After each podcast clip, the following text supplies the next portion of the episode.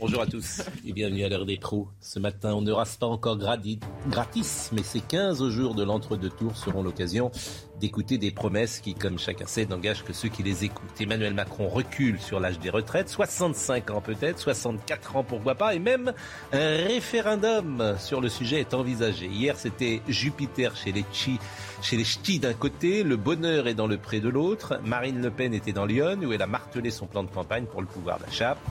Elle veut un panier de 100 produits alimentaires et d'hygiène, 100 produits de première nécessité avec une TVA à 0%, histoire de faire baisser l'addition quand on passe à la caisse. Voilà une idée qui parlera à la France d'en bas, sans doute. Objectif pour Emmanuel Macron et Marine Le Pen, convaincre et rassembler les électeurs de Jean-Luc Mélenchon, mais aussi les abstentionnistes, ces deux grandes familles de Français qui n'ont voté pour aucun des deux candidats qualifiés en finale au premier tour et dont le choix, le 24 avril prochain, décidera sans doute de l'élection présidentielle. Il est 8h59. Audrey Berthaud.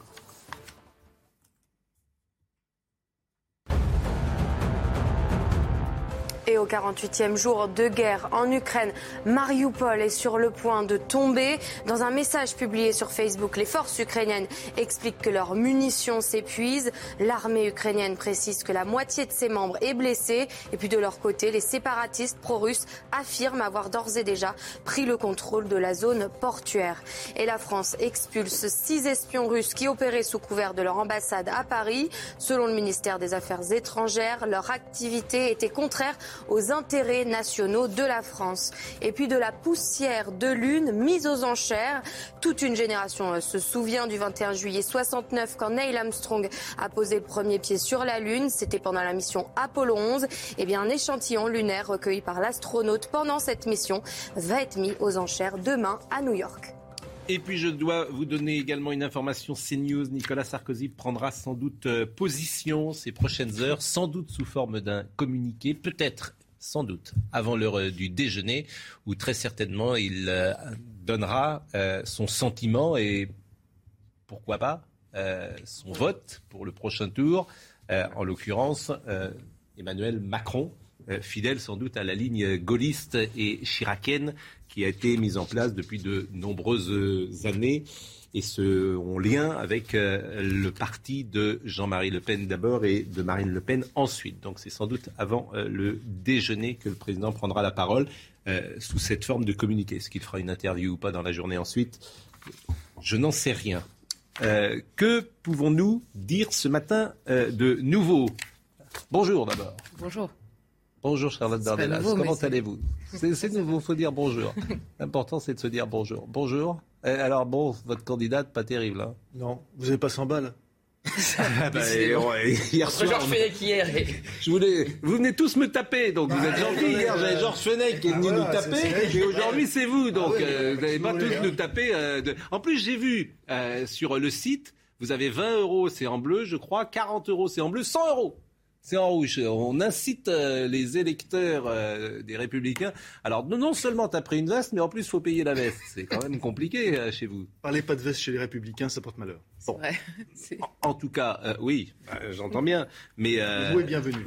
Bien, bon, 5 millions d'euros, ce que j'ai pas compris d'ailleurs, et on l'a dit hier, c'est qu'elle est endettée personnellement. Oui. C'est-à-dire que même les Républicains ne croyaient pas suffisamment en elle pour avancer l'argent. Par exemple, Yannick Jadot s'est fait avancer l'argent par le parti.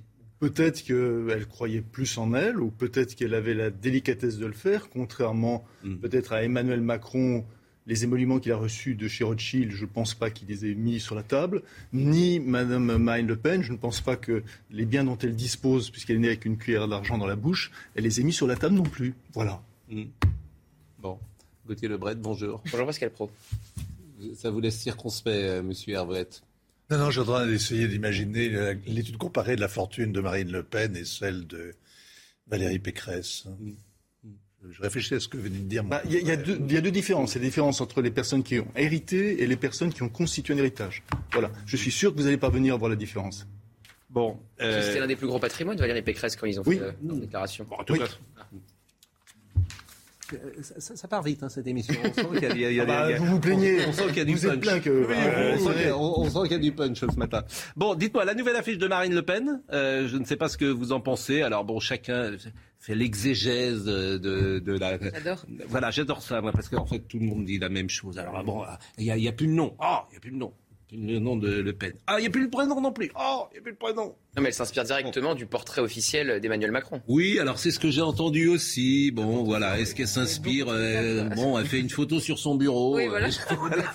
je, trouve que tout ça me. franchement, ça me fait parfois penser, vous savez, au sketch de Coluche euh, qui euh, décryptait ce qu'on pouvait dire sur une information politique. voilà, les observateurs, il a descendu deux marches pour l'accueillir. Bon, on en est là, quoi. Elle est. je veux dire. Alors, le slogan. Que, que ah non, moi, je la photo, de, la photo du président, c'est un truc extraordinaire avec la, croisée ouverte. Et on imagine les types avec euh, les piqueux avec une lance en dessous en train de l'attendre. Alors que là, la porte est fermée. Elle, ah oui, elle, se méfie quand même. Rien ne peut lui arriver ah par derrière. Ah oui, donc vous voyez. Elle a été si souvent trahie qu'elle fait attention. Vous pensez que c'est ça Donc C'est au cas où c'est Nicolas Une lecture psychanalyse. Qui a basculé, qui a déjà les, les, sans, les Est-ce qu'on peut la revoir Est-ce qu'on peut la revoir cette. Euh, ça y est, l'inspiration vient là. Voilà. Donc euh, vous, vous y voyez le fait que la porte soit fermée derrière, qu'elle a été trahie par tout le monde. Non, mais pourquoi pas Moi, je veux dire, on peut, je veux dire ça, c'est. Après, on, peut dire ce qu'on veut de toute façon. C'est pas, c'est pas très grave. Hein, je veux dire, bon. Je, pense plutôt. pour tous les Français. C'est plutôt le slogan qui est euh, qui est intéressant. Enfin, pour moi, oui, pour tous les Français, oui, pour tous les Français. Ben oui, parce qu'elle poursuit sa stratégie, qui est la stratégie qui euh, qui consiste à dire, voilà, je, je propose l'unité. C'est ce qu'elle a martelé hein, dans son allocution. Mais tous les présidents ont fait ça. Oui. Vous connaissez un président qui dit, ah non, mais je gouvernerai avec une partie je rappelle. Je rappelle juste les autres, ça sent pas bon. Comme non, mais comme le reproche qui est fait à Emmanuel Macron, je ne dis pas que c'est vrai, mais le reproche qui est fait principalement à Emmanuel Macron, c'est justement de fracturer la société française. Mm. Elle, elle dit pour tous les Français. Et elle reprochait à Éric Zemmour de parler seulement aux électeurs de droite. Absolument. Et elle, elle a toujours dit qu'elle parlait à l'ensemble de la population. Voilà. Pardonnez-moi, mais c'est d'une banalité. On essaie de dire deux, trois trucs, quoi. Je serais le président de tous les Français, euh, bien sûr. Mais vous êtes pervers. Non, pas oui, bien sûr, sur la table pour qu'on commente et après voilà.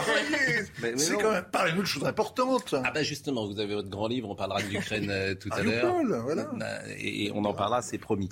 Bon, les retraites. Ce qui est intéressant, les retraites, c'est déjà le recul euh, sur les 65 ans. On imagine même un référendum sur les retraites. Il a dit qu'il n'était fermé à aucun référendum par principe sur aucune réforme. C'est quand même un peu. Bon, on va faire un référendum pour savoir s'il faut faire des référendums. Ah bah, il vous a promis un débat permanent. Hein.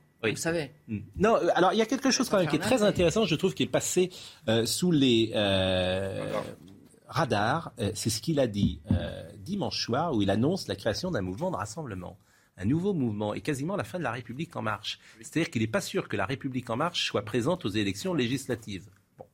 Et ça, on, l'écoutera tout à l'heure, mais c'est passé sous les radars. Mais écoutons d'abord les retraites avec Vincent Farandez.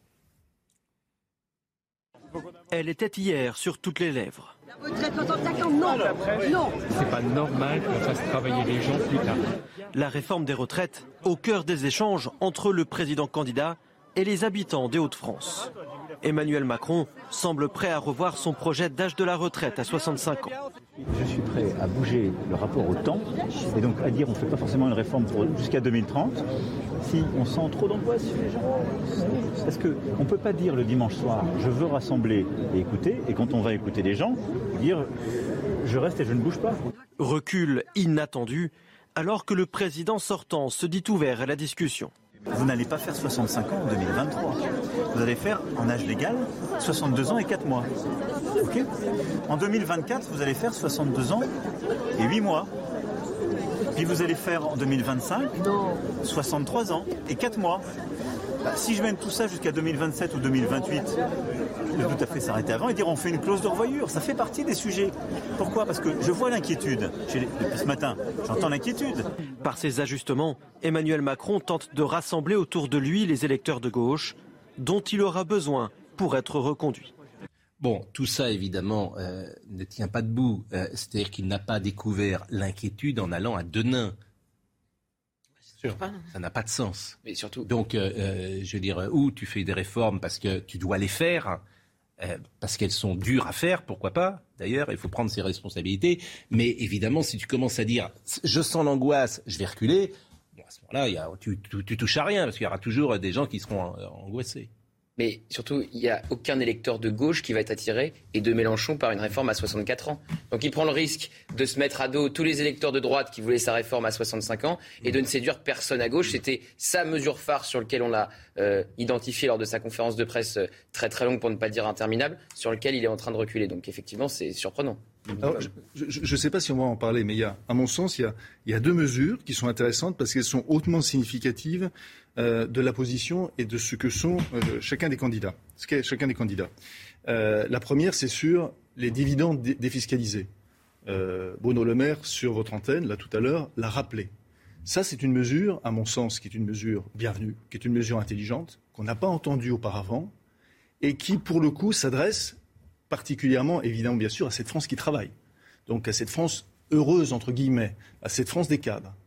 De l'autre côté, Marine Le Pen propose, ça aussi, je trouve que c'est une bonne idée, c'est-à-dire ce panier de 100 produits avec 0% de taxes. Et là, elle ne s'adresse, elle, non pas aux, cadres, mais évidemment aux gens salariés, aux gens de peu, qui ont, qui ont peu. Voilà. Et ça, je trouve que ces deux, pardon, mis. C'est 5% la TVA, généralement, les produits euh, de nécessité. Hein. Pardon? C'est 5%. Oui.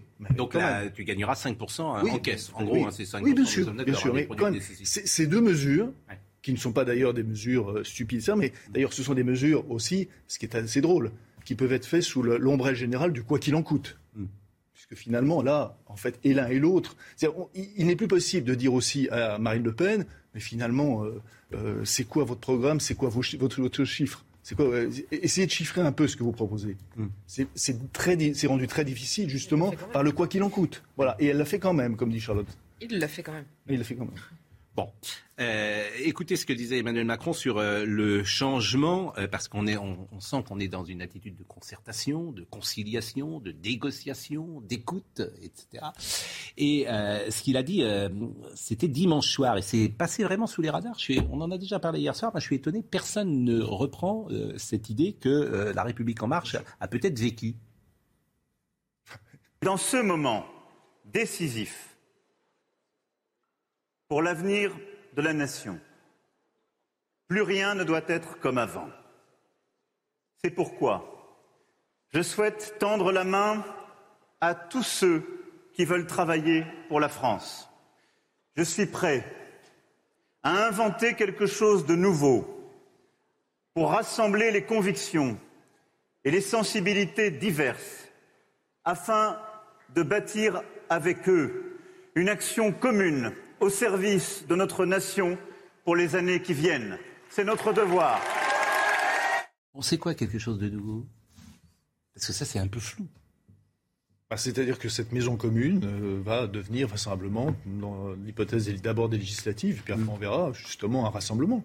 C'est-à-dire que ce que Emmanuel Macron aurait dû faire au début, c'est-à-dire que euh, pas simplement renverser la table, mais instituer et créer un nouveau parti politique. Je dis ça parce que souvent il a été comparé à l'action du général de Gaulle qui, lui, avait renversé la table. Seulement la différence, c'est que de Gaulle avait renversé la table, alors peut-être parce qu'il avait créé un parti politique avant, avant mais il a constitué une force. Mm. Et à partir de cette force, il y a eu quand même un certain nombre de, débats démocratiques qui ont été faits. Donc peut-être que c'est ça qui est en train, de se, en train de se faire. Mais ce rassemblement, ça veut dire quoi? Ça veut dire que peu ou prou, là, on assiste euh, à la fin de, de, LR en tant que, parti politique. Parce que je ne vois pas comment il pourrait survivre à un tel rassemblement. Rassemblement pour la République. Voilà. Ben, c'est plus large que ça. La plus, plus, large que la République. Bah, pour la France, pour la France. Un arc-en-ciel plus importante. Vous avez remarqué, c'est une des choses qu'aura apporté Zemmour. Euh, vive la République, bas et vive la France très fort. Et surtout, vive la France, disait-il. Surtout, et surtout le dernier jour, oui. Mais, euh, la, France, la, France, dépasse, évidemment. Oui, mais ce qui est intéressant, c'est qu'hier, par exemple, avant-hier plus exactement, Emmanuel Macron, lorsqu'il a parlé le soir, mhm. n'a pas dit je veux une république euh, ceci, je veux une république cela. Il a dit je veux une France. Là, je veux une France. Il a fait euh, une anaphore avec le mot France qui était répété. Emmanuel Macron a souvent parlé de France. Oui, Déjà en 2010, non mais moi je suis très sensible à cette différence. Et j'avais noté qu'Emmanuel Macron, euh, de manière assez euh, étonnante par rapport à son ADN, ah, parlait déjà de son, même, attendez, son, son ADN, il a quand même, euh, il était à gauche et puis il est à droite. En même temps, non, je veux dire, on, Attendez, non, il est centre droit, vous appelez ça comme vous voulez, mais bon, l'ADN, il a, il a bougé. La première manifestation politique d'Emmanuel Macron, mm. c'est un discours pour la fête de Jeanne d'Arc. Mm. Ou pas voilà. Mm. Et là, là-dessus, il n'a pas parlé, pardonnez-moi, de la République, il a parlé de la France. Il était à Saint-Denis. à la France royaliste. Elle a raison bon, euh, sur les retraites pour euh, Jean Castex, c'était alors Jean Castex il a été à, Prades dans son petit village, il n'a même pas été premier, euh, je crois, Emmanuel Macron, il a été troisième à Prades. La ville, la ville de Jean Castex. La ville de Jean Castex. Jean Castex, d'ailleurs, dont on a appris ce matin qu'il avait trouvé un pied-à-tête à, Paris. Donc il va ah, ça, évitera d'exploser son bilan carbone comme à chaque fois qu'il va voter. Oui. Ah oui, parce qu'il a pris un avion pour aller ah voter. Ah oui. Oui, c'est le même qui dit aux Français qu'il faut euh, baisser le chouchou. Ça, fait un peu désordre. C'est-à-dire que euh, qu'est-ce que vous préconisez qu'ils partent en, train euh, à Prades et qu'ils fassent ou Ça s'appelle une procuration. une procuration. Oui. Vous savez que ça existe. Hein oui, mais vous trouvez que le Premier ministre doit voter par procuration Mais attendez, de toute façon, quelles sont les caméras qui ont repris ah, toutes les chaînes de télévision. Oui. oui. Toutes les chaînes d'info. Oui, parce qu'il y a eu un creux. Qui vote, il y a eu un creux à un moment donné. Il y a eu un creux à un moment donné. Non, mais c'est vrai que tout fait débat aujourd'hui et j'ai vu que le ah, voyage euh, en avion à Prades. Euh, Une voiture vide s'est arrêtée à Prades devant le bureau de vote et Jean Castex est sorti. Oui, démagogie. La démagogie. Ça va durer 15 jours, ça va être interminable. mais si je puis me permettre, je, je veux bien qu'il y ait une part de démagogie dans le commentaire, mais je, je précise qu'il crée la démagogie en tendant des perches toute la journée. Ils nous font des leçons de morale sur la longueur de nos douches du matin au soir. à la fin, on remarque qu'ils partent en avion voter, excusez-nous. Ah, c'est après la semaine. Vous voyez ce que je veux dire Dans le discours, on nous explique qu'il fait gna gna gna gna Bon, bah à la fin, il fait un aller-retour en jet, on le remarque. C'est la semaine, des, la semaine des petits seins. Voilà. Là, euh, cas, il aura, il aura pris une douche froide aussi euh, dans ses élections, d'une certaine manière. Alors, écoutons ce qu'a dit Jean Castex sur euh, les loyers après euh, Audrey Berthaud. En fait, de quoi s'agit-il? Il faut d'abord sauver notre régime de retraite. C'est le, Conseil d'orientation des retraites dit qu'il n'y a pas de problème de financement. Ah si, si, madame. Si, si, il y a un problème de déficit des retraites. Si nous ne faisons rien, le risque, c'est que les pensions diminuent. Nous voulons porter Emmanuel Macron pardon, veut porter le minimum de pension à 1100 euros mmh. par mois, il est nécessaire de faire une réforme des retraites. Bon, la vérité, c'est que tout le monde a compris que si tu allonges l'âge de la retraite, tu euh, diminues les pensions. Parce que déjà, à partir de 55 ans, tu as beaucoup de mal à, trouver du job. Donc, si tu sors à 63, 64 ou 65 ans, ça veut dire que ta pension, elle va diminuer. Et c'est que les gens, ils seront évidemment immédiatement ce calcul-là, ils sont pas fous. Il est 9h15, euh, Audrey Berthaud. Et on débute avec euh, cette image en Chine, la colère des habitants de Shanghai. Ils sont sortis aux fenêtres de leur appartement pour dénoncer le confinement très strict imposé par les autorités. Ils l'ont fait d'une manière assez particulière. Ils se sont mis à crier à l'unisson, une scène assez inédite dans ce pays. Et puis à Kharkiv, dans le nord-est de l'Ukraine, une zone résidentielle a été attaquée hier. Au moins cinq personnes ont été tuées, dont un enfant, selon des journalistes américains. Les secouristes sont intervenus pour tenter de contrôler les incendies après l'attaque. Et puis une attaque au couteau en Israël. La police a abattu ce matin un Palestinien qui venait de poignarder un officier euh, dans la ville côtière d'Ashkelon au sud. Selon la police israélienne, l'assaillant est un habitant de la ville palestinienne de Hébron, dans le sud de la Cisjordanie. Emmanuel Macron était donc en campagne hier euh, dans le nord de la France. Euh, il était à Denain, qui est une des villes les plus euh, pauvres de France. Et puis il y a eu pas mal d'échanges avec des Français et des Français. C'est toujours assez intéressant d'ailleurs de voir cela. Et cet échange notamment avec une infirmière que je vous propose d'écouter nous a enfermés pendant deux ans. on a muselé nos enfants. Non, mais bah, dans les écoles. Si, on ah, nous a enfermés pendant deux ans. Bah, si, si, si, vous n'êtes pas, dans la... pas dans la vraie vie, là. Oh, ah, bah, on n'est pas dans la vraie bah, vie, non. c'est à vous, vous dites parce ça, que les écoles en France, elles ont été... Ben oui, parce que les gens, ils pourront vérifier. Les écoles, elles ont été fermées en mars, elles ont rouvert le 11 mai 2020 dans notre pays. Vous avez muselé nos enfants. Ne dites pas qu'un masque est une muselière, vous parlez avec un masque. Les mots ont un sens. Vous confirmez que le devoir est au-dessus du droit Non, je pense que l'un ne vit pas sans l'autre. C'est ce que vous avez dit quand même, emmerder les non-vaccinés, on était des sous-citoyens. J'ai dit, j'ai jamais, j'ai jamais dit sous-citoyen, j'ai jamais dit sous-citoyen, madame. J'ai jamais dit sous-citoyen. J'ai jamais dit ça. les images. Non, j'ai jamais dit ça. J'ai jamais dit, c'est pas mes, c'est pas mes. Et donc. Emmerder les non-vaccinés, ça vous l'avez dit. Oui, mais je l'ai dit de manière entre guillemets affectueuse parce qu'on m'a dit. D'accord. Non, ah, c'est affectueux d'emmerder les gens, d'accord. Oui, bah, si vous le prenez comme vous ça. Prenez comme une insulte, oui. Ah. Non, mais quand vous dites. Quand quelqu'un me dit je t'emmerde, excusez-moi, mais je vais pas polémiquer là-dessus. Pas, ça c'est une insulte. Hein. Non, ça c'est une insulte, mais c'est pas ce que j'ai dit. Qu'est-ce que vous pensez de, des échanges? Est-ce que ça va, Charlotte? Déjà, ça lui fait du bien. Il voit des vrais gens pour le coup, parce qu'ils sont pas dans la vraie vie. Si, dans la vraie vie, les gens parlent comme ça. Et, le, degré de, je sais pas comment le dire, sans, le dire vulgairement, mais dans la bouche du président de la République. Non, je disais ça, mais c'est affectueux. Ça va. En fait, moi, ça m'a exaspéré. En fait, qu'il assume quoi qu'il assume. Par ailleurs, si il a, il a précisément dit qu'on s'éloignait de la citoyenneté ou qu'on était hors de la citoyenneté quand on n'était pas vacciné, alors que ce n'était pas une obligation légale. Il a évidemment dit ça. Et par ailleurs, là où elle a raison, quand on me dit je t'emmerde, en général, c'est rarement affectueux. Et de fait, à l'époque, il avait dit j'ai très envie de les emmerder. Et c'était pas du tout affectueux, évidemment. Par ailleurs, il a redit vendredi qu'il allait relancer, enfin qu'il ne s'interdisait rien sur la, la, politique sanitaire. Donc il y, a, un moment, il faut qu'il assume. en même temps, ça, ça devient pénible. Ah, oui, alors en ce moment, par exemple, le Covid repart beaucoup. Comme par hasard, euh, il n'y a pas de mesures euh, restrictives. Ah bah Moi, je passe mon temps à dire euh, on est en campagne électorale, vous n'avez rien, mais dès le 24 avril, ah bah, ça va recommencer à ça, va, ça va revenir, donc on verra. Mais c'est fascinant d'ailleurs cet espace médiatique. C'est-à-dire que là, le Covid explose. On est tous avec des gens qui ont le Covid, mais qui vivent avec d'ailleurs, pourquoi pas Et puis c'est pas un drame, et puis ils restent chez eux, et puis euh, tu, tu, on est en train de ah, montrer qu'on peut vivre avec. C'est euh, pas, c'est pas un drame, mais ça peut être un handicap parce que il y a des conséquences. C'est entendu, mais manifestement on peut vivre avec, c'est ce que je veux vous dire. Mais à partir du 24 avril et, et, la réélection, si réélection il y a, alors là il y aura des nouvelles mesures et on t'expliquera exactement le contraire de ce qu'on n'a pas fait pendant euh, un, mois, avec les mêmes arguments. Bon, ça, m'amuse euh, toujours. Bon, mais sur cet échange qu'elle dit, euh, cette femme, non mais c'est vrai. Non mais quand il la reprend, je dis, les vrais gens parlent comme ça. Hmm. quand elle dit nos enfants ont été muselés, j'ai entendu ça des dizaines et des dizaines de fois. Et quand il dit ne jouez pas sur les mots, les enfants peuvent parler. C'est une métaphore. Mais il peut peut-être faire un effort pour comprendre ce qu'elle veut dire aussi, quoi. Et, et lui-même, parce que tu pourrais aussi lui répondre. Quand il a dit c'est la guerre, en Covid, c'était ah, pas vraiment la guerre et les mots aussi ont un sens.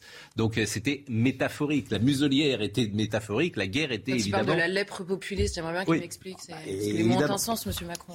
Bon, Monsieur Macron qui évidemment est le bienvenu. Il reste formidable. Euh, Toujours. Un face à face avec Pascal Pro, exceptionnel. un moment de campagne. Un matin. un moment de télé. Un moment de télé. Un matin. Mais, mais, on, mais on serait courtois. Mais, courtoisie républicaine. Toujours, courtois. Bien sûr. Mais ah bah, est-ce que vous pensez qu'il va venir nous voir? On l'espère. Je mettrai une pièce dessus. J'ai vu qu'il était hier euh, chez nos confrères, euh, hier soir. Euh, notre excellent confrère d'ailleurs, Bruce, ça. ce serait bien qu'il vienne. il parle à tout le monde. Il a dit, un jour je l'ai entendu dire juste avant le premier tour, je viendrai là où on m'invite, partout là où on m'invite, parce qu'il n'avait pas eh bien, été sur France Télévisions. Donc vu que vous l'invitez, la logique voudrait qu'il vienne. Monsieur le Président, est-ce qu'il faut que je fasse une petite lettre Monsieur le Président, je vous, je vous écris, comment c'est la chanson Je vous écris? Peut-être. Je vous écris, peut-être. Bon, euh, écoutez euh, cette femme, Elodie, euh, qui est assistante dentaire et qui échangeait avec le Président, et Florian Tardif l'a retrouvée après. C'est parti quand même des taxes, en fait. Que c'était le président des taxes et qu'il augmentait les taxes. Mais il m'a dit que non, c'était pas vrai. Non, il m'a dit que c'était pas vrai. Bah, il a essayé de m'expliquer avec ses mots de président et c'est euh, voilà, euh, en fonction de l'offre et de la demande, etc. Mais euh, il m'a quand même dit clairement que non, c'est pas vrai. Lui, c'était le président qui avait baissé les taxes. Ça, il a quand même dit clairement et c'est assez. La taxe d'habitation. Ouais. Et ce que je retiens aussi, c'est qu'il m'a dit quand même que je ne vivais, je n'étais pas dans la vraie vie. Ça là, elle est mignonne, quoi. Parce que je pense que c'est pas voilà, quoi. Enfin, c'est juste risible, en fait. C'est tout ce que les gilets jaunes disent depuis trois ans et demi c'est eux qui vivent pas dans notre monde en fait. Enfin voilà. Après, ok, je représente pas le peuple à dire qu'on est tous contre Macron. Je sais bien qu'il y en a qui ont voté pour lui, mais il y a quand même, on va dire, 80% de la population qui n'ont pas voté non plus pour lui, quoi. C'est très intéressant sa dernière phrase. C'est peut-être la plus forte, en fait. Il y a 28%, on l'a dit hier, il y a une France qui va bien, qui vote pour Macron, et puis il y en a une autre qui a 75% qui n'a pas voté pour lui. Mais le profil de cette dame, c'est quand même aussi intéressant, parce qu'il faut tout dire. Moi, j'ai écouté en long l'interview elle ne scolarise pas ses enfants. Donc elle les a retirés, je crois, de l'école. Il y a l'école à la maison qu'elle qui leur permet, effectivement, c'est d'ailleurs tout à fait possible, hein, on peut le faire en France. Elle est non vaccinée non vaccinée. Donc elle est, et à un moment, euh, d'ailleurs, Emmanuel Macron lui dit, vous êtes en dehors euh, de la euh, société, quoi, des règles les plus usuelles de la société. Donc c'est aussi des profils psychologiques qu'on n'entendait sans doute pas il y a 10 ou 15 ans ou 20 ans et qu'on entend maintenant entre les réseaux sociaux et les chaînes info. C'est-à-dire que ces gens-là, ils étaient invisibles avant. Ils existaient, mais on les entendait pas. Maintenant, on les entend et on cherche, et c'est bien normal d'ailleurs, à les comprendre et pourquoi pas à en tirer des conclusions. Euh, autre euh, passage que je voulais vous faire écouter, toujours cette femme, et puis elle était avec une amie, et là encore, vous me direz ce que vous pensez de cet échange. L'échange ne m'aurait pas convaincu, euh, quoi qu'il quoi qu'il pouvait se passer. Hein. Pourquoi? Parce que la fracture, elle est là. Et... Oui, ah non, non, non, Macron, c'est irréparable. Ah, elle est irréparable, complètement. Emmanuel Macron, c'est pas votre président? Ah non. non. Ah, pas du tout. Non, c'est pas. Non, non, non, non. C'est pour ça que justement. La France, elle vole en éclats. Juste avant qu'on soit interviewé, je lui ai dit on va lui dire bonjour, monsieur Macron parce que c'est le président de la France, hein, on ne va pas lui dire euh, mon pote, mais par contre, je lui dis, moi, je ne dirais pas Monsieur le Président parce que c'est pas mon président. Moi, je l'ai pas élu. Moi, je me suis, ça fait trois, je suis restée trois ans et demi dans la rue. C'est ce que je lui ai expliqué. Je suis pas une, je suis pas une méchante. Je suis, suis pas violente. Je suis pas. Je voulais juste crier ma rage et qu'on m'entende. Et tout ce que j'ai eu, c'est de la répression. C'est la seule chose que j'ai reçue en retour, en fait. Ce qu'elle dit, hein, c'est aussi euh, intéressant d'écouter. C'est pas mon président. c'est les non inclus cette France qui a, qui a, fait, qui a déserté. Il y, a, un reportage formidable. La presse étrangère, quand elle parle de la situation en France, n'a aucun intérêt. Parce qu'en général, c'est les journalistes euh, à Paris qui euh, recopient ce qu'ils ont lu dans, euh, aujourd'hui dans le Parisien et dans, dans, le Monde et qui en font la synthèse avec un peu d'exotisme autour. Mais il y a une formidable enquête. on connaît la on connaît, on connaît, Ils sont en vacances à Paris. des presse clubs improbables. Ils sont en vacances à Paris, les correspondants payé pour dire deux, trois vérités quand même. franchement, aller chercher dans la presse étrangère des vérités sur la France, c'est vraiment perdre son temps. Mm. Mais on y trouve quand même pas mal de préjugés. On voit comme, quels sont les préjugés des Allemands. Alors il y a deux presses qui sont obsédées par la France, c'est la presse algérienne et la presse britannique, parce que euh, taper sur les Français, c'est un petit peu comme la playmate de la page 2 dans la, dans la presse tabloïde, ça fait vendre. Donc, il faut lire Le Spectateur, parce que Le Spectateur a fait toute une enquête, qui est un, qui est un journal britannique, donc, sur pourquoi les Français ne votent plus, et quand ils votent, pourquoi ils votent pour des partis qui n'auront jamais le pouvoir. Ils votent pas mal, les Français, pardonnez-moi. Oui, non, mais bon, il y a ils votent plus que aux États-Unis. Ah, les jeunes, il y a quand même combien 34% qui n'a pas voté cette fois-ci? Bon, plus vous rajoutez tous ceux qui ne se sentent pas reconnus par les partis de gouvernement. On n'a pas passé à avoir des 30% d'abstention, Non, 25, 25. Non, non, je trouve qu'on Pour une grande démocratie, euh, on vote plus qu'aux États-Unis. Donc, vous rajoutez ceux qui ne votent pas et ceux qui votent pour des partis qui ont peu de chance de, gouverner. Vous arrivez quand même à une espèce de majorité qui laisse pensif nos, voisins qui votent pour le Parti travailliste ou le Parti conservateur. Vous savez, ils sont. Bon, C'est quoi la question alors, Non, mais c'est extraordinaire parce que les Français seront représentés par des politiciens qui sont totalement euh, déconnectés hein, de la réalité vivante, puisque ce sont des professionnels, ce sont tous des professionnels, soit des hauts fonctionnaires, soit des professionnels de la politique, et qui et l'électeur se sent profondément méprisé. Et il y a tout un papier là-dessus qui est vraiment, je vous invite à le lire. Spectateur. C'est traduit en français. C'est humiliant un peu ce que vous dites. mais bon. Non, non, mais je C'est un peu Vous auriez du mal à trouver en kiosque. Je, je, trouve qu'il y a une forme de, de, de surplomb de votre, de, votre manière. Ah, non. Tout le monde sait que vous n'avez pas le temps. Non, mais bien sûr, mais bon. La pause. Audrey Berthaud à 9h30. Volodymyr Zelensky craint l'utilisation d'armes chimiques, c'est ce qu'il affirme dans une vidéo publiée hier soir. Le président ukrainien appelle l'Occident à mettre en place de nouvelles sanctions contre Moscou pour éviter une escalade du conflit. Et puis aux États-Unis, Joe Biden durcit la réglementation sur les armes dites fantômes. Il s'agit de ces armes en kit pouvant être fabriquées à la maison, parfois en quelques minutes pour quelques centaines de dollars. Un nouveau décret pour mieux contrôler ces armes a donc été annoncé par le président américain devant des familles et proches de victimes d'armes à feu.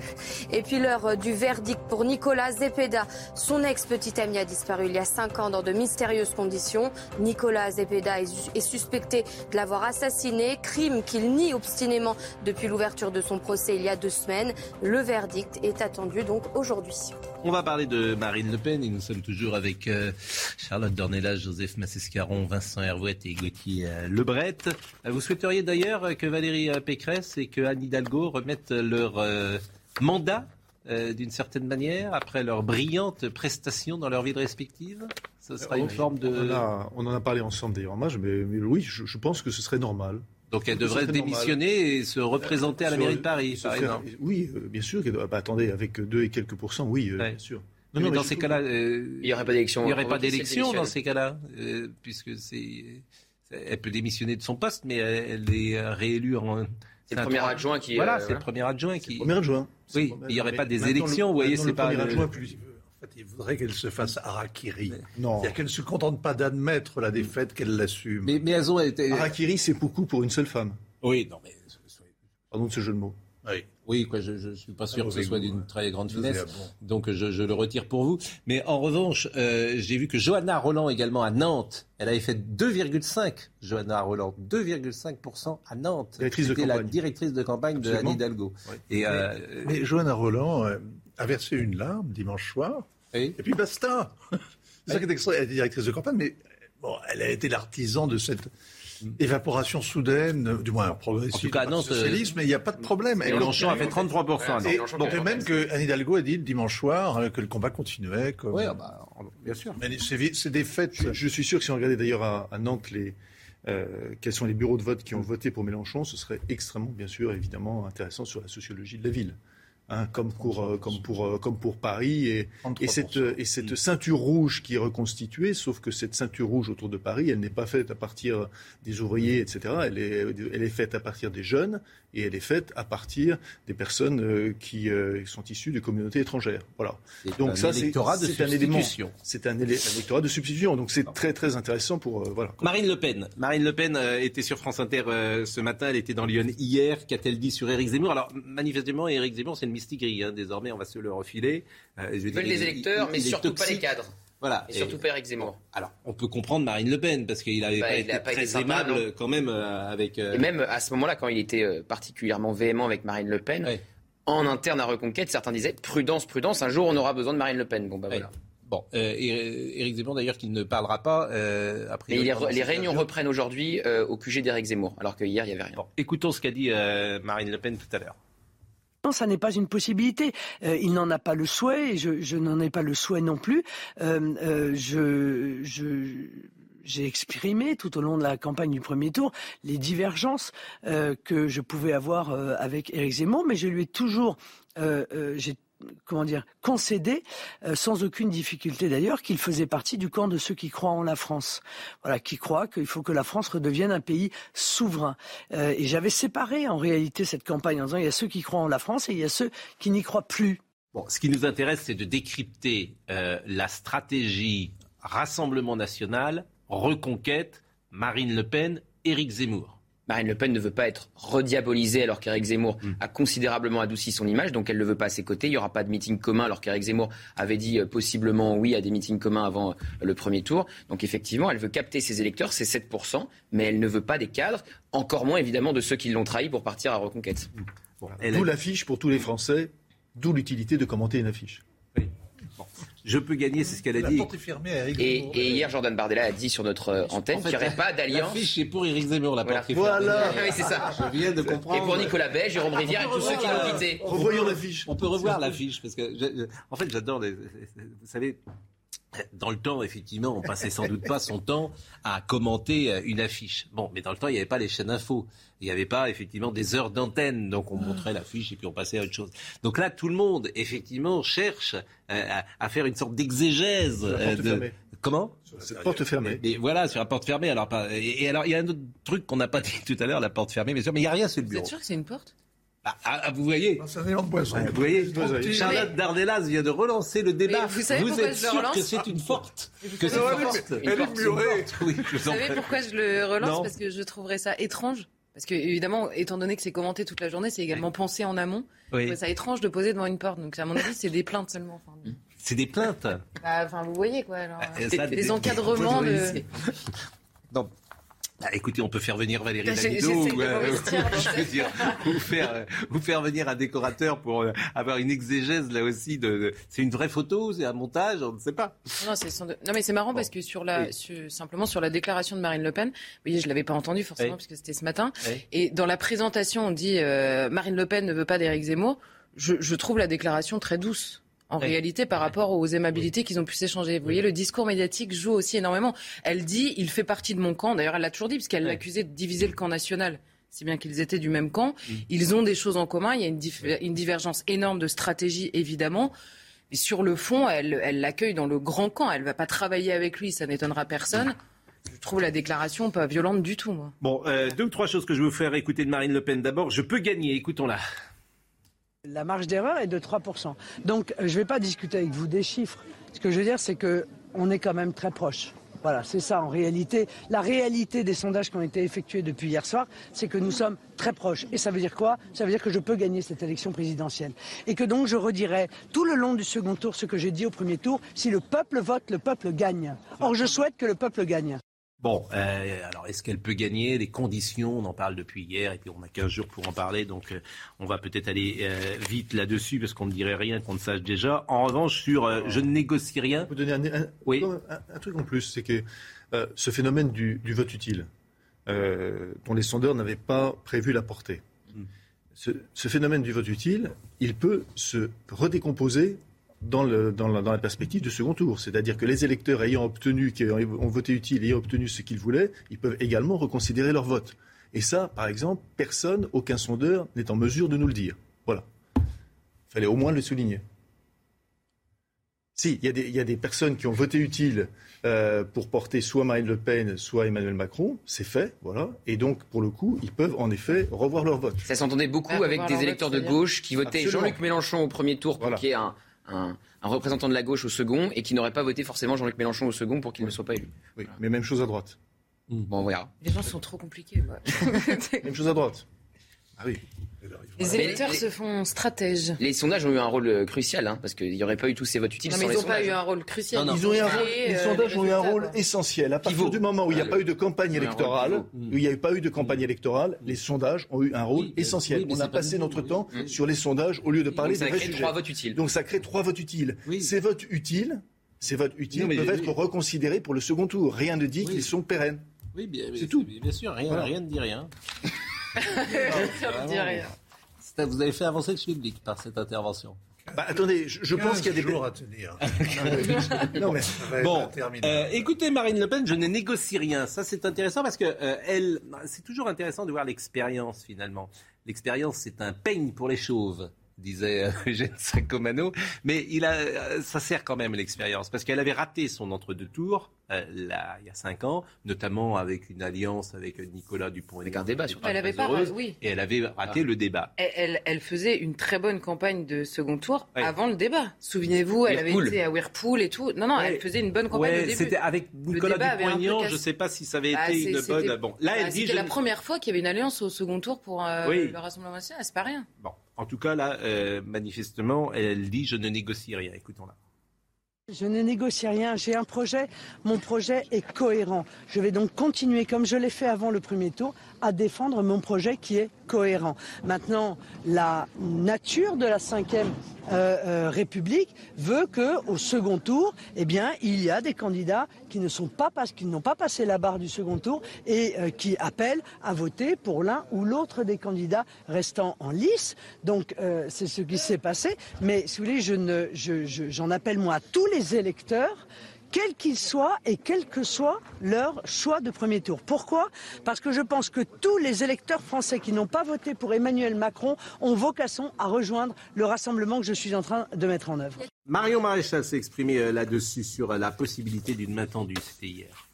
Éric Zemmour, et moi-même je l'avais annoncé avant, avant le premier tour, euh, si ce duel se présentait, euh, appel à voter pour Marine Le Pen face à Emmanuel Macron, sans ambiguïté, parce qu'évidemment Emmanuel Macron est le principal adversaire. Ce que j'espère maintenant, c'est que le cœur de, du, de l'ADN de Reconquête, qui est celui de faire en sorte que les électorats, les cadres et les élus de droite se parlent, continue de vivre, peut-être euh, en partenariat avec Marine Le Pen si elle le souhaite, mais la balle est dans son camp. Je disais que Éric Zemmour ne parlerait pas pendant 15 jours. Il a produit un tweet. Ce matin, c'était hier. Il a écrit Ce matin, je me suis réveillé avec une volonté de défendre la France intacte, une lucidité plus solide et un désir plus grand de vous servir. Êtes-vous prêt pour la suite de notre belle aventure? Alors, vous avez dit les réunions vont reprendre aujourd'hui. Voilà. Euh, comité politique euh, à 11h au QG euh, d'Éric Zemmour. On imagine avec sa garde rapprochée, Philippe de Villiers, etc. Et puis ce soir, à 18h, il reçoit ses militants au QG de Paris, dans la rue Jean Goujon.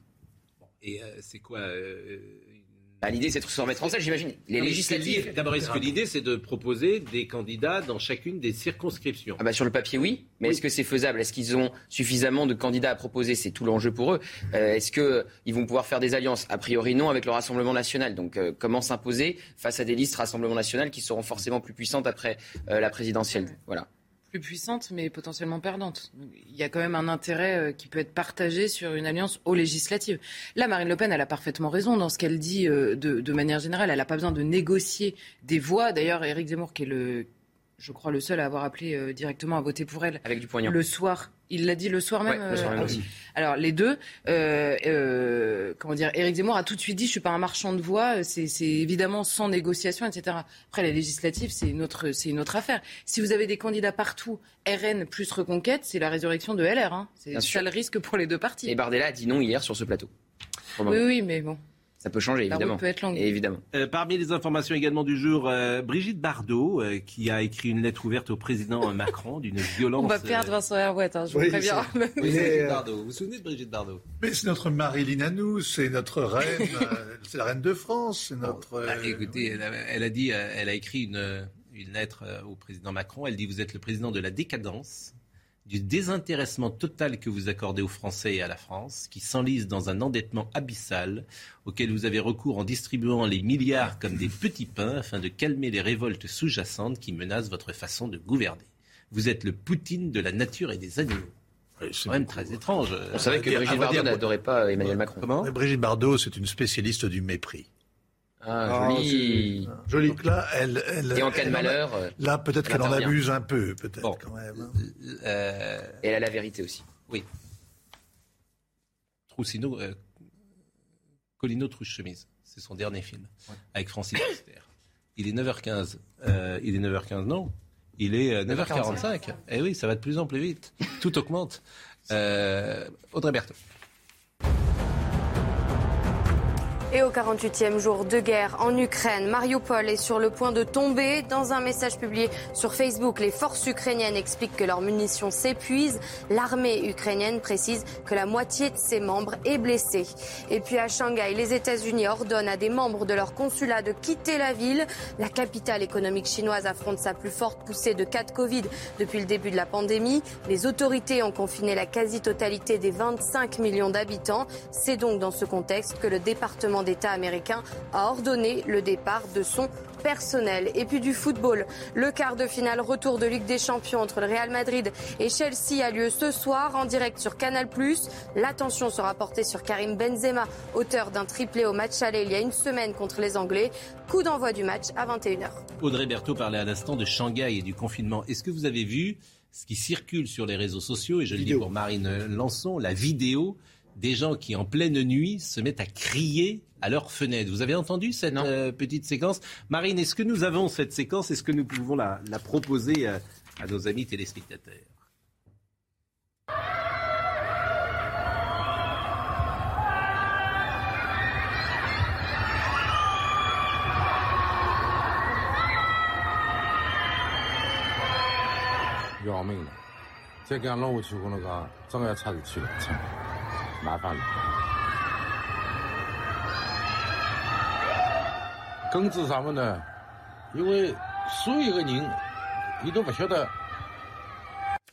C'est épouvantable. C'est extraordinaire.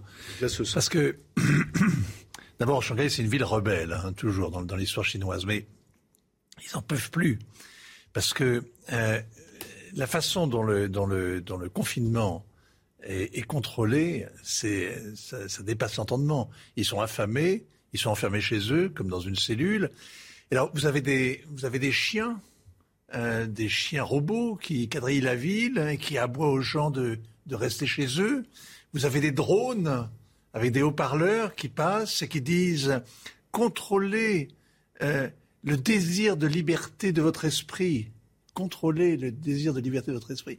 Il y a une espèce de chape de plomb qu'impose le parti. C'est pas les médecins, c'est le parti. C'est même pas le parti d'ailleurs, c'est Xi Jinping. Euh, il, joue, il, joue, il joue sa tête là. Non, c'est vraiment entendre hurler comme ça à la fenêtre hein, les Chinois qui n'en peuvent plus. C'est extraordinaire, je trouve. Tout ça va s'étendre. Hein. Et il y a d'autres vidéos qui circulent sur des supermarchés qui sont aussi attaqués parce qu'ils sont affamés. Mais ils ont faim Ils sont affamés, en Crève de faim Dans une ville moderne, dans une ville immense. Bah, qui, qui, est la vitrine pour la Chine. C'est ça, le, comme vous le rappelez.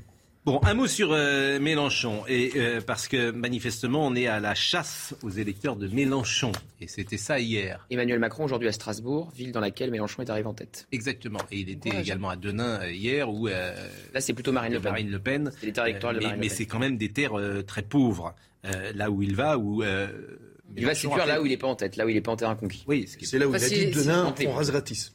Oui. Et s'il leur explique à tous qu'ils ne sont pas dans la vraie vie, ça va être compliqué, ce ouais. entre deux tours. Et puis à Strasbourg, il veut jouer aussi le contraste sur le programme européen de Marine Le Pen qui a changé d'avis sur à peu près euh, tous les points. Alors, écoutez les Marseillais, parce que vous savez qu'à Marseille, Mélenchon est arrivé euh, en tête, euh, et il a fait un score comme dans beaucoup de grandes villes euh, d'ailleurs. Et que vont faire les Mélenchonistes? Ça, c'est euh, peut-être une des clés du scrutin. C'est la réserve de voix. Voilà, si les, Mélenchon, si les Mélenchonistes, si aucune voix des Mélenchonistes ne se porte sur Emmanuel Macron, aucune voix, est-ce qu'il est élu Est-ce qu'il est élu C'est-à-dire soit euh, les gens ne se déplacent pas, euh, soit au pire, pas l'idée des premiers sondages. Pour, euh, Marine Le Pen. Des premiers sondages. Mais, mais euh, c'est évidemment une question centrale. Stéphanie Rouquier. Dans le troisième arrondissement de la cité phocéenne, Jean-Luc Mélenchon est largement arrivé en tête au premier tour avec plus de 58% des suffrages. Pour le second tour, de nombreux électeurs insoumis se positionnent déjà. Pour protéger justement, pour faire barrage à l'extrême droite, quoi, c'est tout. Voilà pourquoi je voterai Macron le 24. On va la faire court, net et précis. Pas une, pas une seule voix pour le Front National. Et, Ma, et Manu, si, si tu me vois, je vais voter pour toi, mais franchement, ta politique, je l'aime pas. Malgré les consignes de vote de leur chef de file, d'autres électeurs de la France insoumise restent dans le flou. Oh, moi je sais pas, moi je vote blanc, alors c'est simple, hein, comme ça, c'est vite fait. Moi j'ai voté Mélenchon, mais bon, je suis pas pour Marine, mais je suis pas pour Macron non plus, donc c'est compliqué un peu. Vous allez faire quoi? Voilà, je sais pas, je, je vais réfléchir. Des électeurs insoumis et indécis qui se détermineront peut-être avec le passage des deux finalistes dans la région. Marine Le Pen est annoncée jeudi à quelques kilomètres de là, à Avignon. Emmanuel Macron, lui, tiendra un meeting le week-end prochain à Marseille. Que vont faire les Mélenchonistes? C'est une des clés du scrutin. Pour le moment, 30% pour Macron, 20% pour euh, Marine Le Pen. On verra. Donc, Et le reste s'abstiendrait. Non, non, mais là, là on est vraiment dans le, on, dans le, le, flou le plus, euh, le plus, le plus total sur ce qu'ils, qu'ils vont faire. C'est-à-dire que la partie qui, ont, qui s'est portée de la gauche, c'est-à-dire écolo, euh, PS, qui s'est portée vers, vers Macron parce qu'il voulait un candidat Mélenchon. vote utile, euh, merci Mélenchon, et qui parce qu'il voulait justement un, un vote utile, évidemment ils vont se reporter vers Macron. Bon. Maintenant, euh, tous, les, tous les autres, c'est-à-dire, j'en doute, euh, très franchement, j'en doute fort. Je pense que ça va être plutôt, en effet, dans l'abstention. Et ce sera très intéressant d'ailleurs de voir si c'est dans l'abstention. De, de, reprendre justement cette ceinture rouge ou autre, de voir Et si même la part qui partira chez Marine Le Pen parce que la Tour d'horizon. Est... Oui. Tour d'horizon au lendemain euh, de cette déflagration, notamment pour les grands partis dits de gouvernement et notamment les, les Républicains. Et c'est pour ça que la position de Nicolas Sarkozy va être intéressante en fin de matinée parce que lui est quand même le garant de sa famille politique. Pour le moment, manifestement, les républicains n'ont pas euh, mis en place une ligne claire après euh, le suffrage de ce dimanche. Donc voyez le sujet de Reda Emrabit. Plus les heures passent, plus les divisions s'affichent au sein des républicains.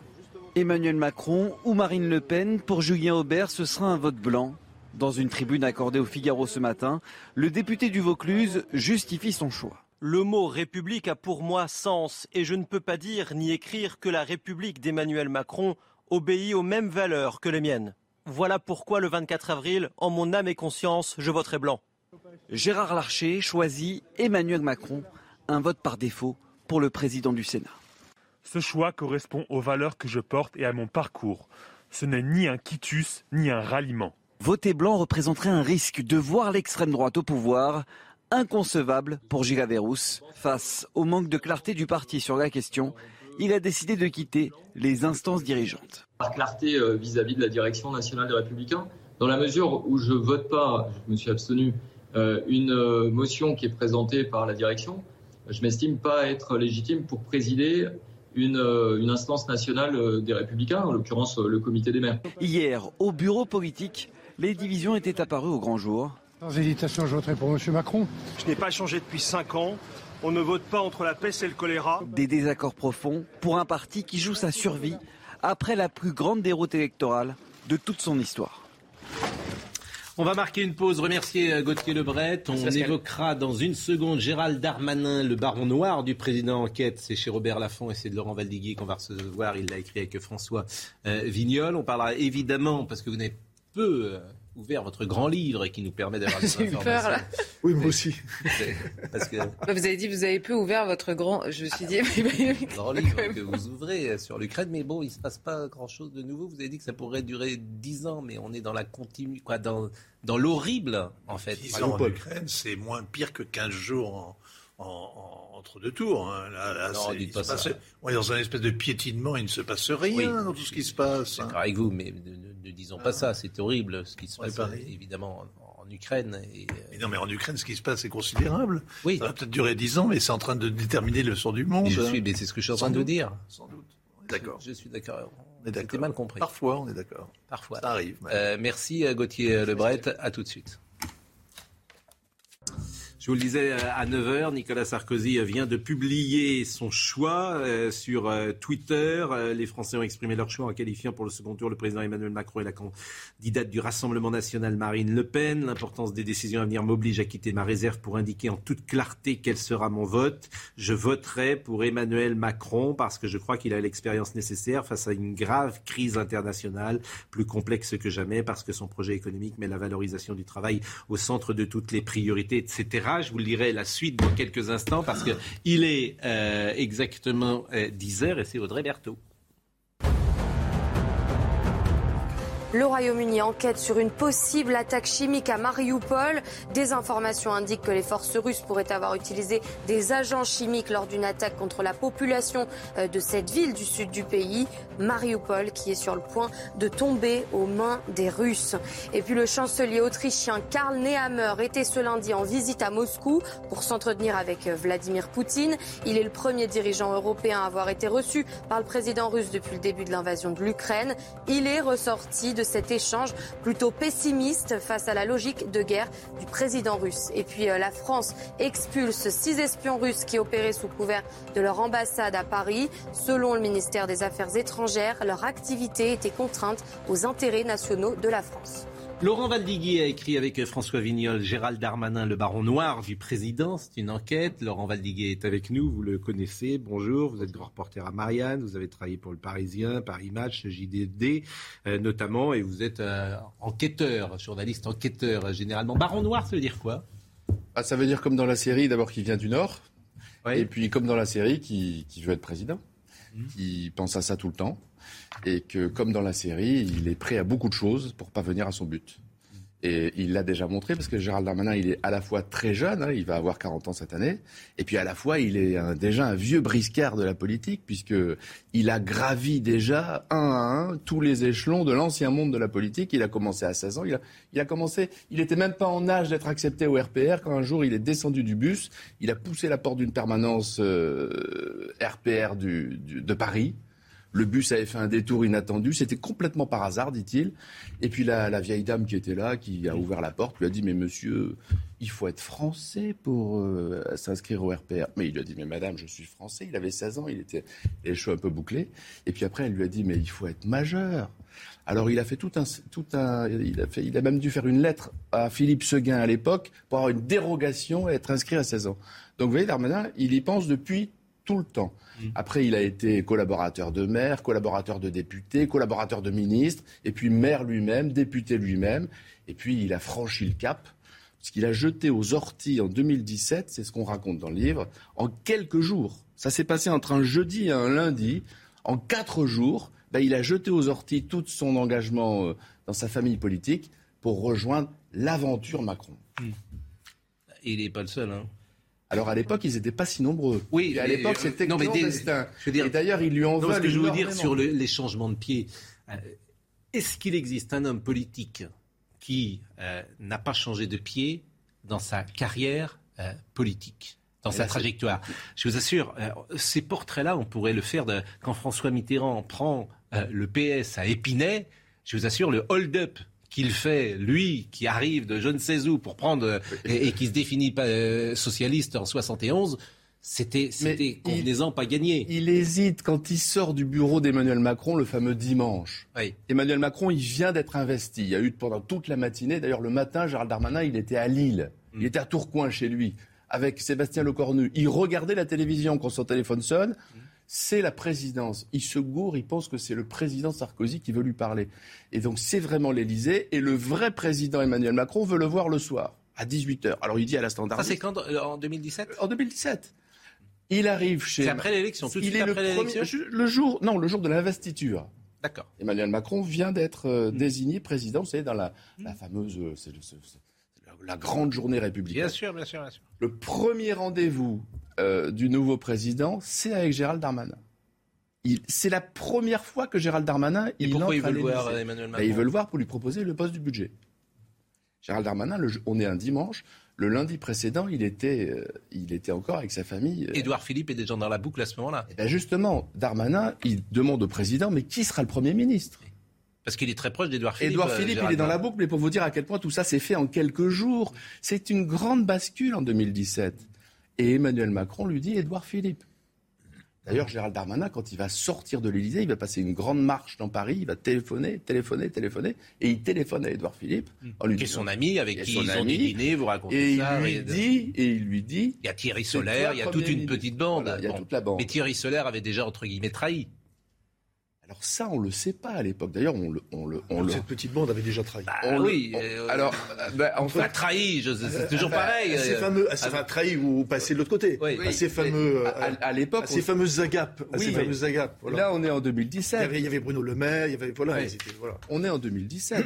c'est extrêmement secret. D'ailleurs, c'est tellement secret qu'il y a le fameux dîner zéro. Il y a un dîner zéro qu'on raconte dans zéro. On le, on le, on le, moi, j'ignorais son existence. Hmm. Ils veulent chez Macron ils veulent, un mois avant le premier tour, rencontrer Bruno Le Maire. Hmm. Ils veulent tâter le terrain. Hmm.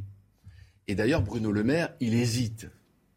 Il hésite à. On est un mois avant le premier tour, il n'est pas absolument certain, euh, même s'ils ont quitté la, le vaisseau Fillon, il n'est pas certain. que, voilà, il n'est pas certain que François Fillon soit au second tour. D'ailleurs, il a failli être au second tour. François bien sûr, bien sûr, bien sûr. Et donc Bruno Le Maire, il hésite et il dit à Thierry Solaire il, se confie et il dit qu'est-ce que je fais? Est-ce qu'est-ce que je fais? Est-ce que j'y vais maintenant? Et Solaire lui dit n'y va pas tout seul. Et donc ils y vont à trois. Alors le maire lui dit mais on y va mais avec qui? Et Solaire dit ben, viens vas-y avec Édouard Philippe. Et donc ils vont se retrouver. Ce rendez-vous est tellement secret qu'on ne sait toujours pas où ça a eu lieu. Ça a eu lieu dans un, dans un, quelqu'un qui prête un appartement entre Bastille et République. Ils sont trois à côté Macron.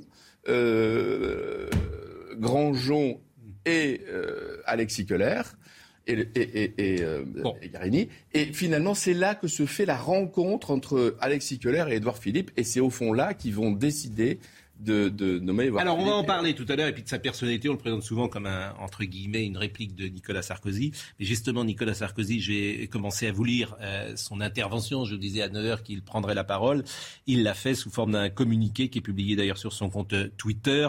Donc, je, je vous dis l'essentiel. Je voterai pour Emmanuel Macron parce que je crois qu'il a l'expérience nécessaire face à une grave crise internationale plus complexe que jamais, parce que son projet économique met la valorisation du travail au centre de toutes ses priorités majorité parce que son engagement européen est clair et sans ambiguïté. Une nouvelle époque s'annonce. Elle nécessitera des changements profonds. Il faudra sortir des habitudes et des réflexes partisans. Le contexte international et la situation financière sont graves et imposeront des décisions difficiles et urgentes. Ils exigeront des choix qui engageront la France pour les cinq années à venir. La fidélité aux valeurs de la droite républicaine et à notre culture du gouvernement doit nous conduire à répondre à l'appel du rassemblement d'Emmanuel Macron en vue de l'élection présidentielle. Il est en l'état actuel des choses le seul en situation d'agir. L'intérêt de la France doit être notre seul guide. On ne se trompe jamais en choisissant la clarté et la constance. Bon, euh, c'est pas un scoop ce qu'il dit. Euh, il a une défiance euh, pour Marine Le Pen depuis toujours, comme Jacques Chirac avait la même pour Jean-Marie Le Pen. là, il manifestement, il rejoint Emmanuel Macron. Bon, j'ai envie de dire, c'est le dernier. Un mot pour Valérie Pécresse. Oui, mais bon, elle... Un mot pour la faillite de son camp, quand même. Je, c'est un pas mot pour l'évaporation du parti gaulliste. Oui, c'est cruel la politique. Oui, oui. Dans de fidélité, il n'y a pas un mot oui. Pour l'héritage. Euh, il y a du sous-texte, il, faut savoir lire entre les lignes. je veux dire, euh, quand, quand, quand, je lis, elle nécessitera, euh, une nouvelle époque s'annonce, elle nécessitera des changements profonds, il faudra sortir des habitudes et des réflexes partisans.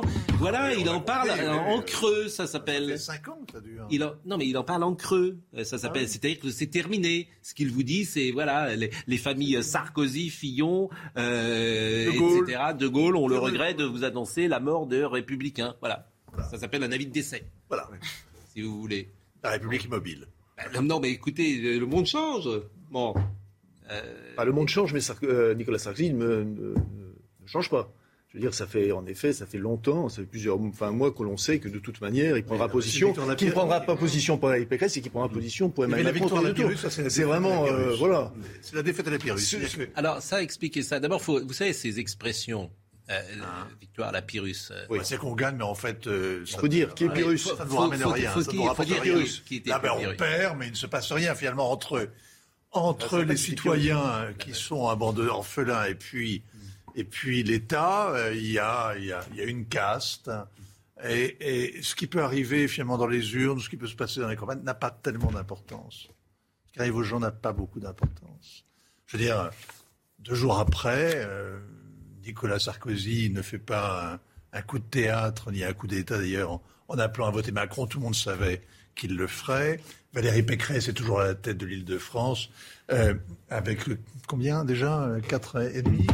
Madame, Madame Hidalgo est toujours maire de Paris avec euh, combien déjà Un sept, deux et demi, deux et demi. Deux et demi.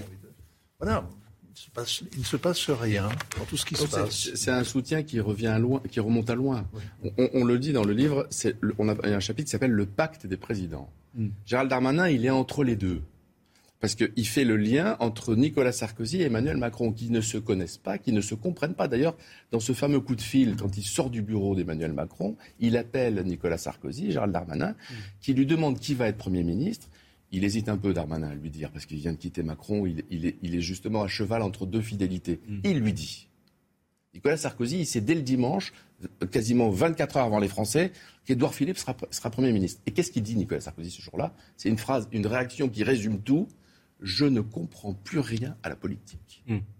Donc en 2017, Nicolas Sarkozy, face à l'élection d'Emmanuel Macron et, la nomination d'Edouard Philippe, il ne comprend plus rien à la politique. Mm alors il va rattraper le temps perdu.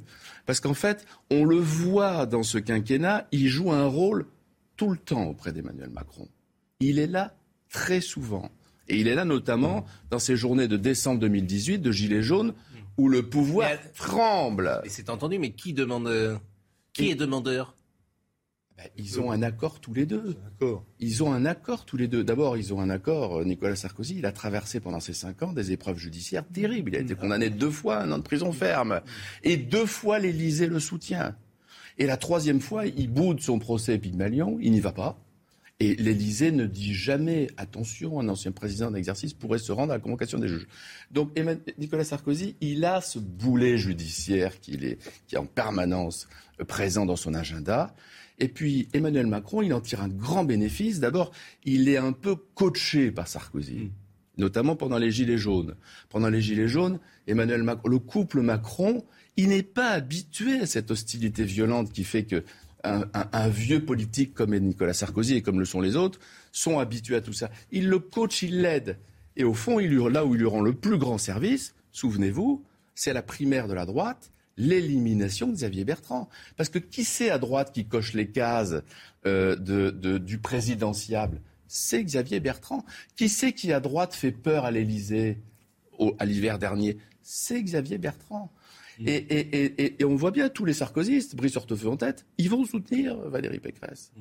Ils vont soutenir, c'est un drôle de soutien d'ailleurs, puisque vous avez vu le, silence assourdissant, malgré toutes ces suppliques, malgré toutes ces demandes de Nicolas Sarkozy pour la candidature de la candidate de son camp. Oui, c'est un peu plus donc aujourd'hui, c'est un point. Il y a eu un, le point il y a eu dans la campagne, et on l'a dit plusieurs fois ici, l'interview du journal du dimanche euh, de Valérie Pécresse a été sans doute un point de rupture pour euh, Nicolas Sarkozy. Ah, quand on a interrogé Valérie Pécresse et, qu'on lui a demandé de citer les grands euh, présidents de droite, elle a répondu il n'y a, pas eu de femme. Bon, donc c'était un peu juste sans doute comme réponse.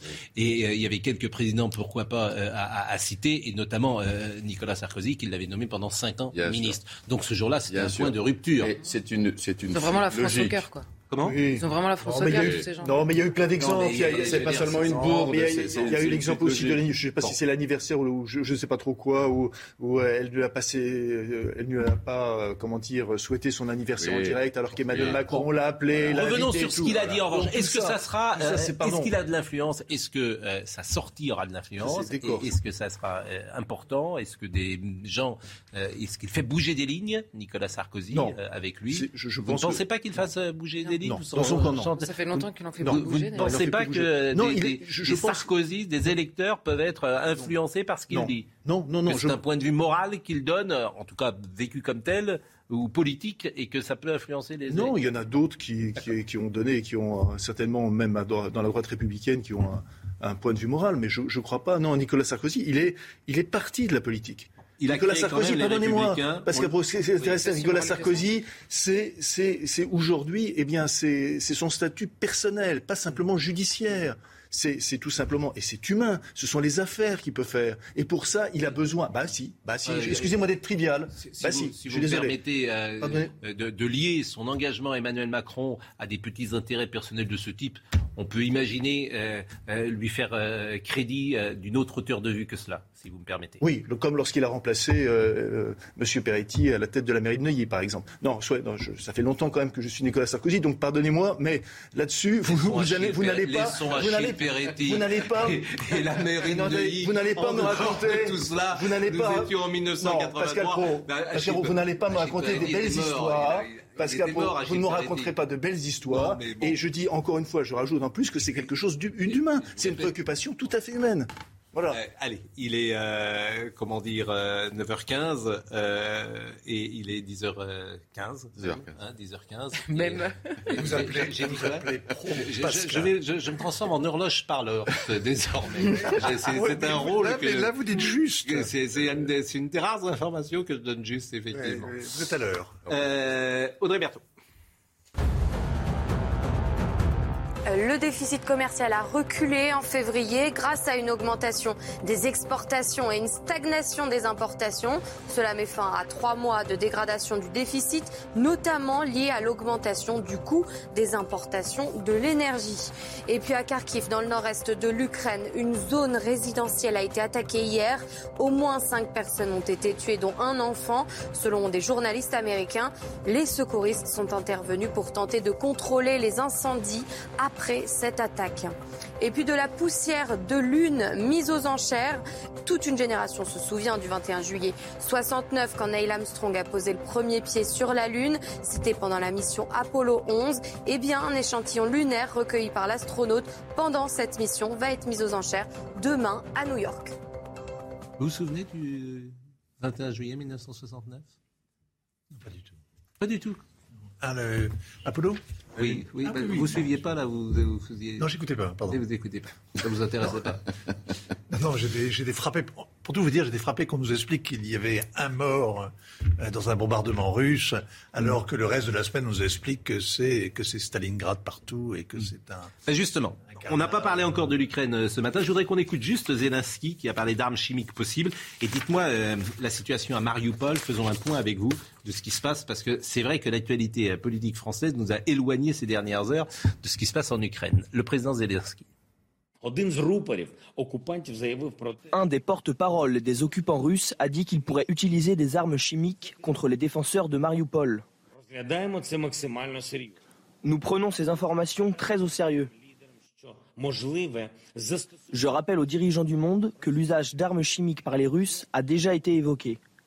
Cela signifie que la réaction à l'agression russe doit être plus dure et plus sévère. Bon, Mariupol d'abord. Mariupol, il y a 2 à 3 000 combattants, c'est l'estimation habituelle, euh, habituellement euh, sur laquelle on tombe d'accord les uns et les autres. Bon, 2 à 3 000 combattants qui sont enterrés dans l'immense complexe sidérurgique, métallurgique hein, euh, d'Azovstal. C'est la plus grande usine métallurgique d'Europe, c'est la fierté des soviets. Ça fait la taille du 15e arrondissement de Paris, pour vous donner une idée quand même. C'est immense. Et là, il y a 40 il y a des, il y a des tas de, de sous-sol. Il y a une ville enterrée vraiment, et c'est un bunker, c'est un donjon. C'était une citadelle ouvrière, et c'est maintenant le donjon où sont euh, donc euh, euh, reclus, sont bunkérisés les derniers combattants. Alors là, il y a des, soldats des troupes de marine. Il y a le bataillon Azov, et c'est le bataillon Azov qui a le premier dénoncé un drone russe qui aurait répandu un gaz chimique. Euh, le Pentagone n'a pas confirmé, personne n'a confirmé cette nouvelle.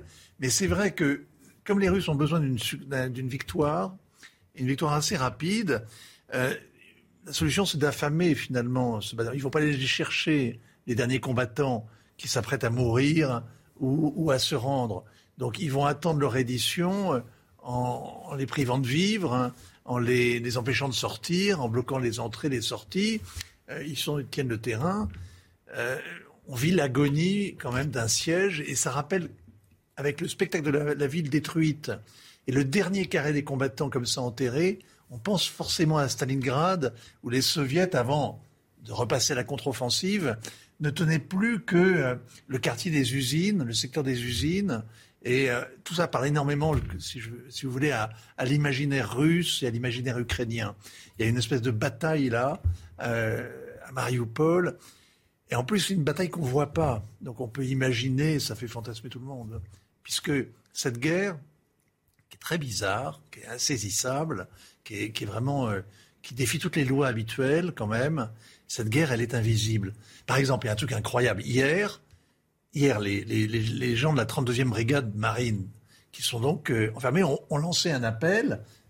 Comment? Sur Facebook. L'unité communique sur Facebook. Et ils disent quoi?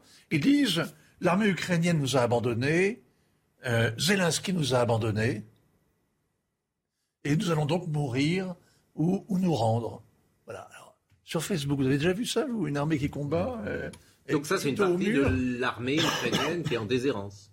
Mais non, mais c'est-à-dire que la, ville, elle est bouclée, elle est assiégée, et l'armée ukrainienne n'a pas les moyens, n'aurait pas les moyens de forcer euh, le, barrage des Russes, hein, l'encerclement des Russes.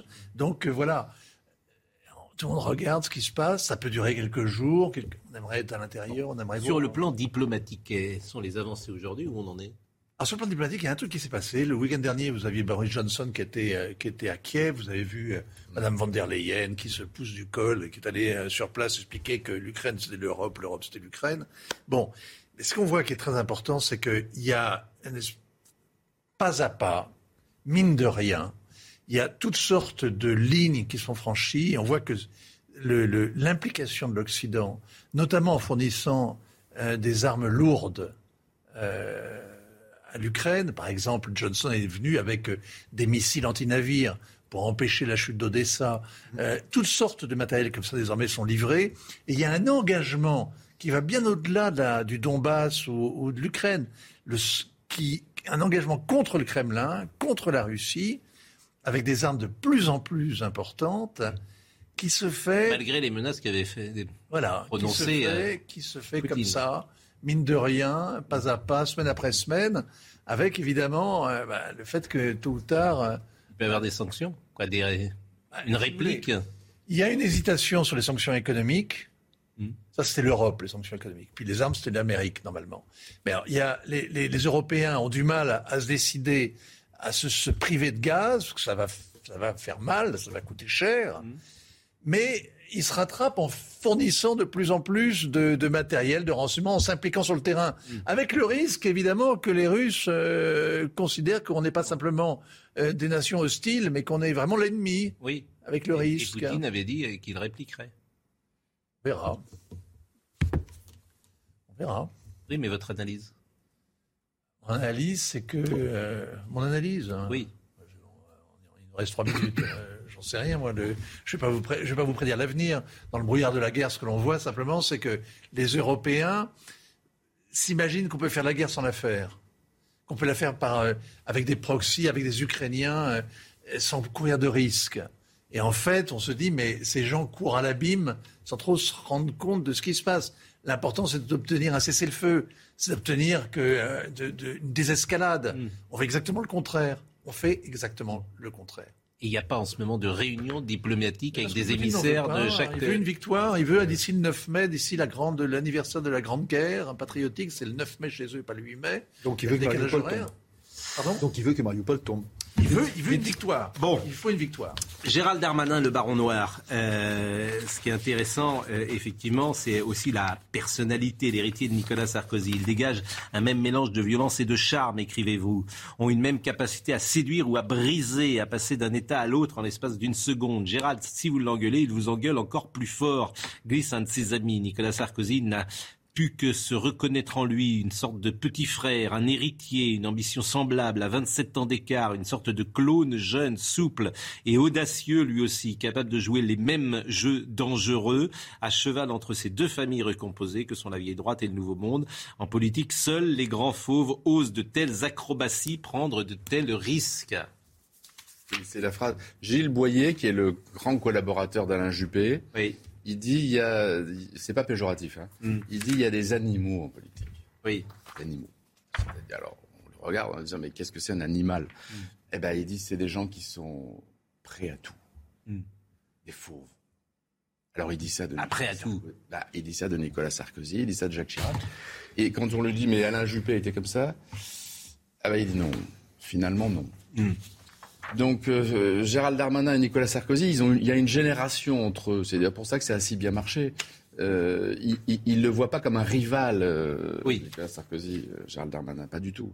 Ils le voient comme un, comme un héritier, au fond, ils, lui ressemblent.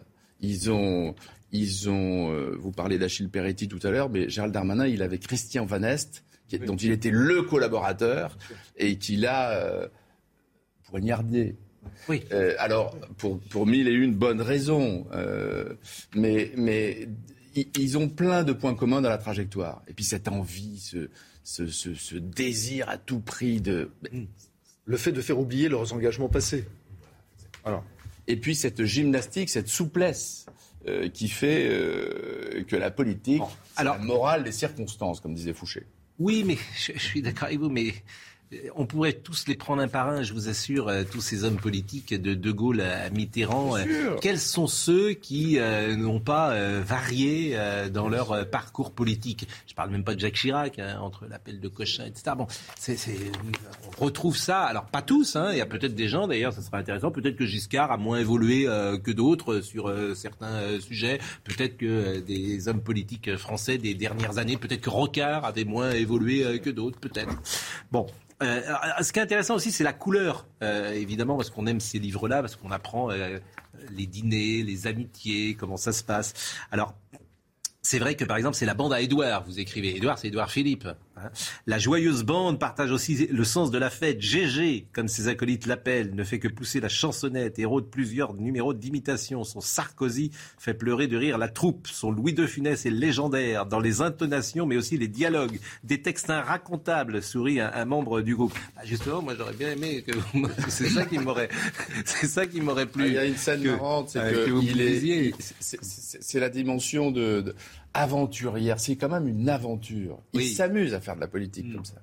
Il s'amuse. Oui. Et c'est ça un petit côté euh, chiracien de, de, bon. Et le Gérald Darmanin, en 2017, il faut bien se rendre compte le, la, la, vitesse à laquelle tout ça va. Il n'a jamais mis les pieds de sa vie à Matignon. Donc trois jours avant, il n'avait jamais mis les pieds de sa vie à l'Elysée. Il n'a jamais mis les pieds de sa vie à Matignon. Il l'attend. Édouard Philippe, il est Premier ministre. Et toute la bande à Édouard, comme on l'appelle, il y a Solaire, il y a Boyer, il y a tout ça.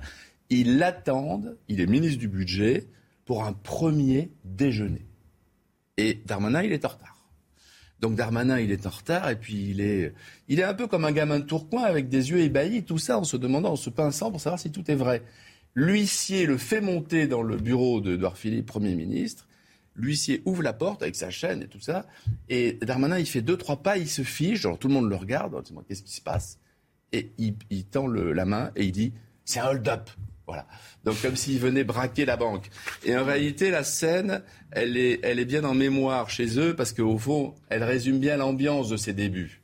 Bon, euh, là aujourd'hui, il, est enfin. On n'arrive pas à savoir s'il est proche ou pas d'Emmanuel Macron, si c'est un ministre apprécié ou pas. J'ai l'impression qu'il y a un loup les deux, qu'il y a quelque chose, il y a de la friture de temps en temps sur euh, la ligne. Et je ne suis pas sûr que Gérald Darmanin retrouve un poste de ministre euh, si tant est que Emmanuel Macron soit. Et, c'est la question. Il y a de la friture ou ça pas fait cinq ans Parce qu'il est ministre de l'Intérieur. Eh ben, ça fait cinq ans qu'Emmanuel Macron est président. C'est difficile de savoir de, qui il est vraiment proche. Ça, vaut pour Darmanin. Il est proche d'Alexis Colère. Alors, il est proche d'Alexis Colère, ça c'est vrai. Il est proche de sa garde rapprochée. Combien de ministres Il est proche de ses, conseillers. De très nombreux ministres disent, mais on le voit jamais. Oui. Ils n'ont pas de relation. Euh, oui, non, mais est-ce qu'il apprécie, par exemple, le ministre de l'Intérieur qui l'est? Darmanin, qui résume à lui tout seul tout ce quinquennat, donc l'aventure et tout ça. Darmanin, il a essayé déjà d'être ministre de l'Intérieur hmm. la fois d'avant, hmm. quand euh, Colomb s'en va. Et là, l'Élysée dit non. Hmm. Il est à l'époque soupçonné d'être trop sarkozyste. D'ailleurs, ils font fuiter. Il y a même Jean Castex à l'époque qui est candidat pour être ministre de l'Intérieur. Jean Castex, à ce moment-là, pendant 24 heures, il est ministre de l'Intérieur. Ils font fuiter dans le JDD, les macronistes, qu'il euh, est trop proche de Sarkozy. Ce qui est quand même assez drôle avec le recul, d'avoir éliminé Castex de, la place Beauvau, parce qu'à l'époque, il était sous. Bon. Bref, à l'époque, il n'est pas assez. Et puis finalement, euh, quand Édouard Philippe s'en va, il lui donne l'intérieur. Il a confiance mon avis, Nicolas Sarkozy joue quand même un grand rôle aussi dans tout ça. D'accord. Et, aujourd'hui, ah, eh ben, le problème qu'aura Emmanuel Macron réélu, c'est est réélu, hein, réélu, c'est ce gros chantier euh, policier. Hmm. Parce que ça fait cinq ans qu'ils ont eu la police et les gendarmes le livre blanc, hmm. euh, qu'ils ont eu les grandes réformes, des grands projets. Il y a une loi qui vient de passer en, rien ne va à Place Beauvau. Mm. Euh, il y a plein de choses. C'est un en fait, vous n'avez pas la réponse à ma question. Vous savez pas si euh, eh ben, Gérald Darmanin, il a en kit euh, la réforme de la police. Est-ce qu'Emmanuel Macron, est Macron est content de ce que fait Darmanin à l'intérieur? Oui ou non, à votre avis? À mon avis, oui. Il est 10h30, Audrey Berthaud. Une attaque au couteau en Israël, dans la ville côtière d'Ashkelon au sud. L'assaillant qui a poignardé un policier a été abattu ce matin. Il est originaire de Cisjordanie où les forces israéliennes mènent une opération militaire. Le policier impliqué dans cet incident a été légèrement blessé et évacué dans un hôpital local. Et puis l'heure du verdict pour Nicolas Zepeda. Son ex-petit ami a disparu il y a cinq ans dans de mystérieuses conditions. Nicolas Zepeda est suspecté de l'avoir assassiné crime qu'il nie obstinément. Euh, le verdict est attendu aujourd'hui. L'avocat général a réclamé la réclusion criminelle à perpétuité à son encontre. Et puis du tennis, Tsonga impuissant à Monte-Carlo pour le début de sa tournée d'adieu. Le Français qui a annoncé qu'il prendrait sa retraite après Roland Garros n'a pas vraiment existé hier face au Croate Marin Cilic. Il a été éliminé dès le premier tour du tournoi monégasque 6-2, 6-2. Et puis on verra également euh, des mots euh, sur le père de Gérald Darmanin. En vérité, Gérald Darmanin s'est construit contre son père, comme pour euh, le mettre à distance, n'empêche de se génitaire hors du cadre. Le ministre revendique un certain goût de l'aventure, un besoin d'espace aussi, une détestation de la vie rangée, une peur des carcans encore, et en un mot, l'énergie qu'il faut à tous ceux qui préfèrent le risque au confort. Écrivez-vous. Gérald Darmanin, le baron noir du président. Enquête, c'est chez Robert Laffont. Merci Laurent Valdiguier. Merci à Marine Lançon qui était avec nous euh, ce matin, à Laurent Pratt qui était à la réalisation, à Grégory qui était au son, à Rémi qui était à la vision, Arthur Muriot, Marine Lançon, Théo Grévin était également avec nous, Jean-Marc Morandini dans une seconde. Rendez-vous ce soir.